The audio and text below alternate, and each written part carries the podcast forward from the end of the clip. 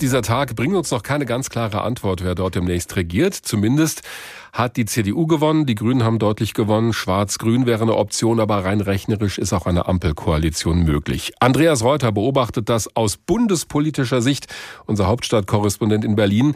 Also Amtsinhaber Hendrik Wüst von der CDU hat sich als der klare Wahlsieger gestern Abend gefeiert, auch wenn er mit der FDP zusammen nicht mehr weiter regieren kann. Ich nehme mal an, dass auch in Berlin die CDU am lautesten gefeiert hat. Ach, so laut nun eigentlich auch wieder nicht. Die Party war dann mehr in Düsseldorf. Äh, in Berlin hat äh, Mario Chaya, der Generalsekretär, sozusagen im Alleingang die Stimmungskanone gegeben. Friedrich Merz, der Parteichef, dagegen mehr so in dezenter Zurückhaltung, äh, ist überhaupt nicht vor Kameras aufgetreten, hat sich nirgends blicken lassen, nur mal kurz per Twitter sich zu Wort gemeldet. Ja, das war ein wichtiger bundespolitischer Stimmungstest, war sein Kommentar per Twitter. Unser nach vorn gerichteter Kurs ist bestätigt worden und die CDU ist zurück. Soweit Friedrich Merz. Ähm, wie gesagt, den Rest musste dann der Generalsekretär machen. Äh, die Bundes-CDU steht nach diesen drei Landtagswahlen jetzt tatsächlich einigermaßen prima da. Ein Debakel, aber nur im kleinen Saarland, ein Triumph in Schleswig-Holstein und ein Arbeitssieg jetzt hier im wichtigen Nordrhein-Westfalen. Schön für die Partei.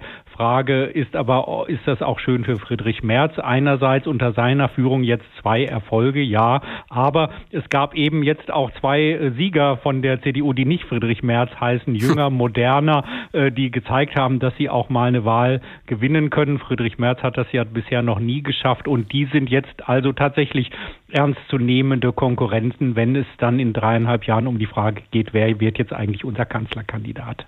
Also wenn schon bei dem Sieger nicht so laut gefeiert wurde, in welchen Parteizentralen war es denn noch leiser gestern Abend? Also ganz traurig war es bei der Linken. Da war überhaupt keine Party. Die hatten gleich abgesagt. Die AfD übrigens auch. Äh, zwei Verlierer des gestrigen Abends. Die Linke nach Skandalen, Streitereien und Russlandproblemen. Nur noch zwei Prozent. Eigentlich ein Fall für die Rubrik sonstige Parteien. Inzwischen äh, die AfD immerhin drin, aber auch äh, deutliche Verluste.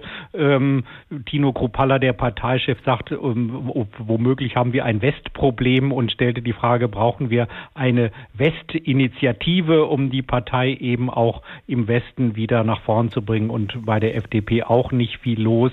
Christian Lindner, desaströses Ergebnis. Äh, seine Parteifreundin Marie-Agnes Strack-Zimmermann hat es noch deutlicher gesagt, das war ein grauenvoller Abend. Also hm. diese Party hätte man lieber gleich abgesagt.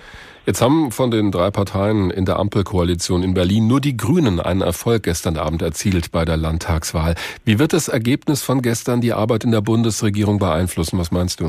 Also die Vorleute, die Großen aus den Parteien, die sich geäußert haben, sagen alle übereinstimmen, nein, das wird unsere Arbeit jetzt nicht beeinflussen. Ricarda Lang, Parteichefin von den Grünen, ähm, die Handlungsfähigkeit der Ampel ist doch in Krisenzeiten viel wichtiger als der Wettbewerb untereinander. Auch Christian Dürr, der Fraktionschef, äh, hat gesagt, ja, hier herrscht immer noch der Teamgedanke vor in der Ampelkoalition, aber Stichwort FDP, die könnten jetzt wohl doch mal deutlich nervös werden. Drei Wahlen, drei Niederlagen. Niederlagen, das alles in der ähm, in dem Erfolgsmodell Ampelregierung in Berlin, da könnte es dann schon anfangen zu grummeln und die Frage laut werden, sind wir hier eigentlich richtig aufgestellt?